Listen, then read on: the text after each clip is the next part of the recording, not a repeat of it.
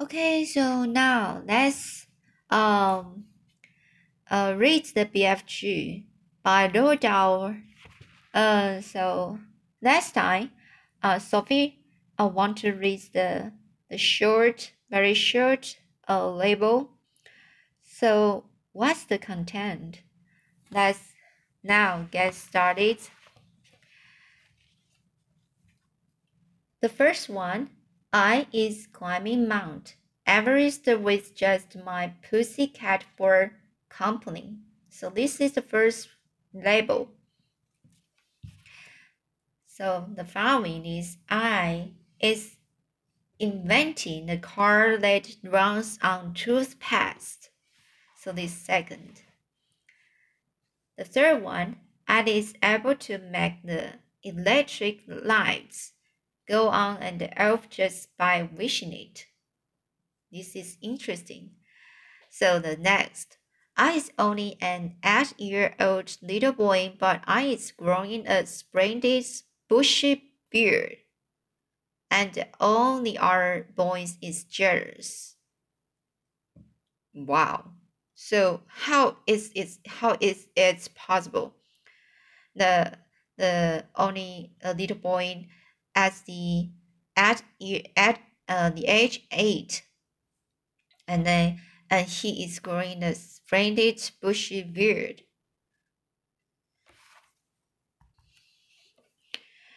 So the next, I is able to jump out of any high window and uh, float down safely.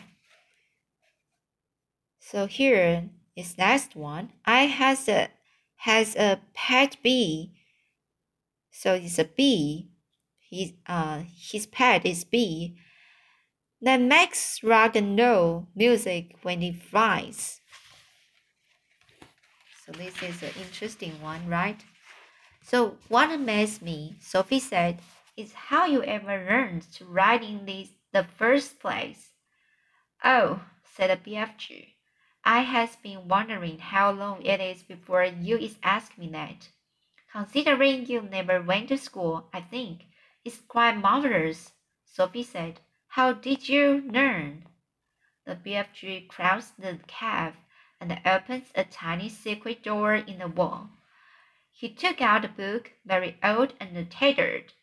By human standards, it was an ordinary sized book, but it looked like a postage stamp in his huge hand. One night, he said, I is blowing a dream through a window and I see this book lying on the little boy's bedroom table. I wanted it I want it so very badly, you understand, but it's refusing to steal it. I would never do that. So how did you get it? Sophie asked. I borrowed it, the BFG said, smiling a little. Just for a short time I borrowed it. How long have you had it? Sophie asked. Perhaps only about eighty years. Eighty years? The BFG said. Soon I shall be putting it back. Soon I shall be putting it back. And that's how you tell yourself to write? Sophie asked him. I've reading it hundreds, hundreds of times, the BFG said, and I'm still reading it and teaching new words to myself and how to write them. It is the most squam scrumptiously umptious story. Scrumptiously umptious story. Sophie took the book out of his hand.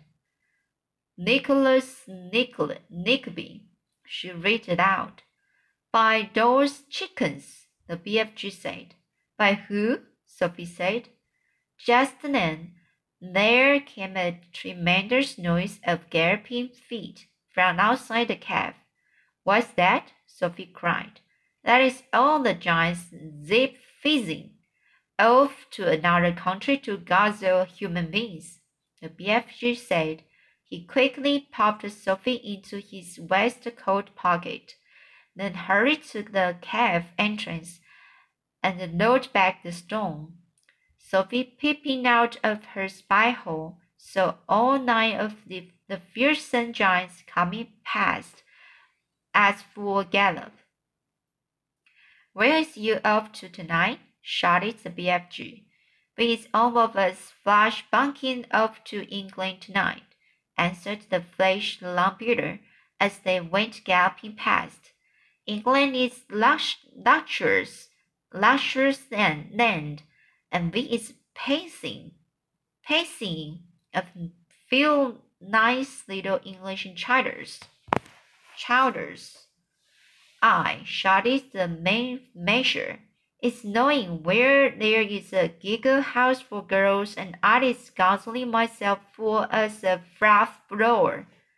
And I knows where there is a boggle box for boys, shouted the gizzard dumper. All I has to do is reach in and grab myself a handful. English boys is testing natural legs wishing. In a few seconds, the nine galloping giants were out of sight. What did he mean? Sophie said, poking her head out of the pocket. What is a giggle house for girls? He's meaning the girls' school, the BF, BFG said. He will be eating them by the bundle.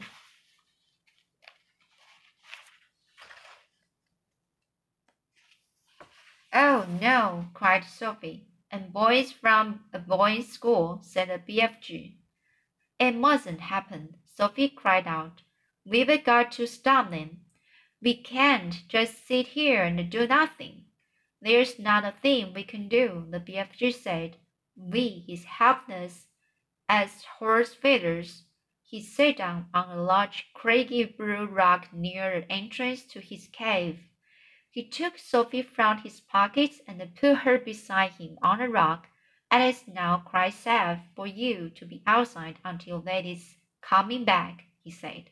The sun had dipped below the horizon and it was getting dark. The Great Plan. So this chapter is the Great Plan.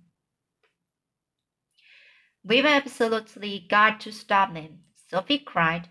Put me back in your pocket quick, and we will chase after them, and warn everyone in England they are coming. Ridiculous and impossible, the BFG said. That is going two times as fast as me, and that is finishing Leo Guzzle before we is halfway. But we can't just sit here doing nothing, Sophie cried how many girls and boys are they going to eat tonight? Many, the BFG said. The fresh non-pitting giant alone has the most squaggling waspish appetite. Will he snatch them out of their bags while they are sleeping? That piece out of the puddle, the BFG said. I can't hear, I can't bear to think of it, Sophie cried. Then don't, the BFG said.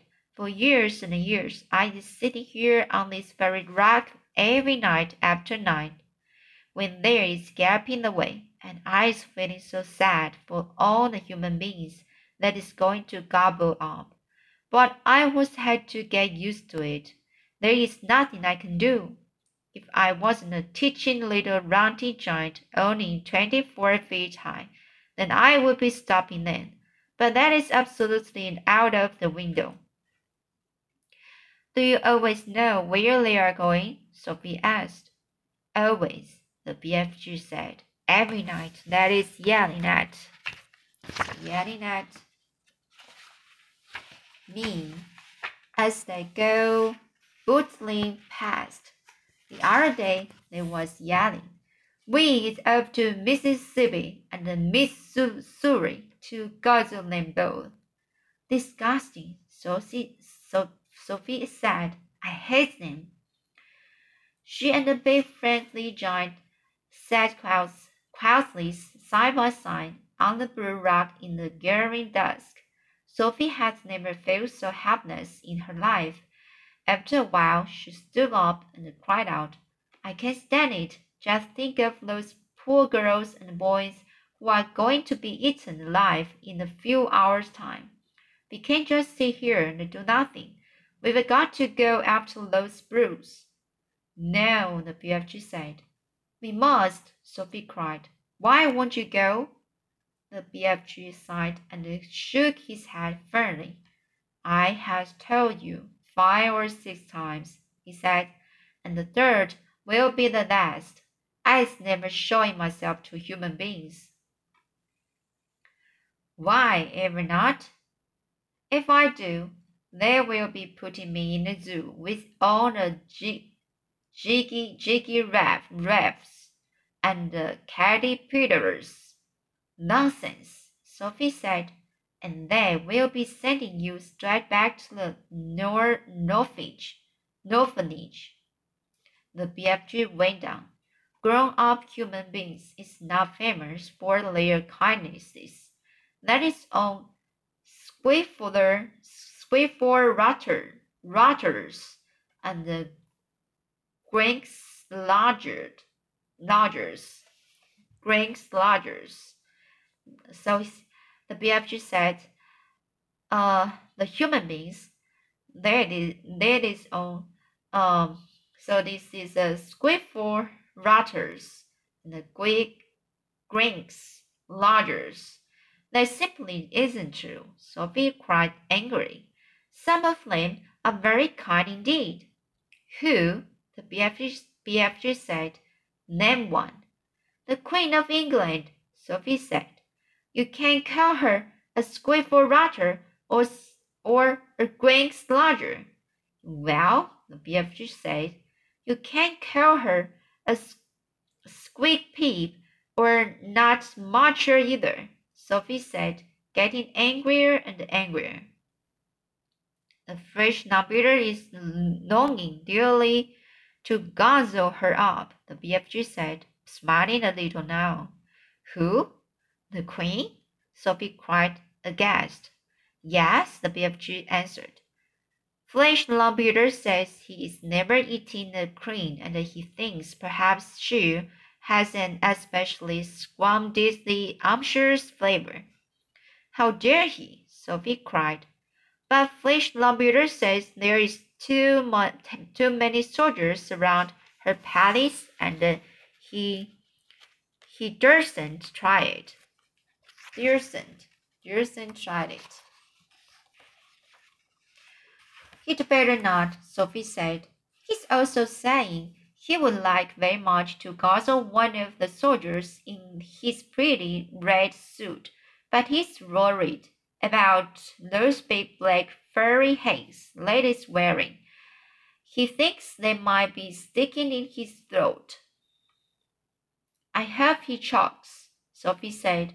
Flesh Lombarder is a very careful giant, the BFG, BFG said, in a voice filled with excitement, and cried out. Uh, sorry. So the BF says the flesh Nabuter is a very careful giant. Then Sophie was silent for a few moments. Then suddenly, in a voice filled with excitement, she cried out, I've got it. By golly, I think I've got it. Got what? asked the BFG. The answer, cried Sophie. We will go to Queen. It's a terrific idea if I went and told the queen about these disgusting man eating giants. I'm sure she'd do something about it. The BFG looked down at her sadly and shook his head. She's never believing you, he said, never in the month of Mondays. I think she would. Never, the BFG said. And It is sounding such a wonky toe story. The queen will be laughing and saying, what awful rough squash! She would not. Of course she would, the BFG said. I have told you before that human beings is simply not believing in giants. Then it's up to us to find a way of making her believe in them, Sophie said. And how did you get into seeing the queen anyway? The BFG asked. Now hold on a second, Sophie said. Just you hold on a second because I've got another idea. Your ideas is full of swaggle, the BFG said. Not this one, Sophie said. You say that if we tell the queen, she would never believe us. I is certain she wouldn't, the BFG said. But we aren't going to tell her. Sophie said excitedly. So, what's Sophie's idea? So, let's go reading next time.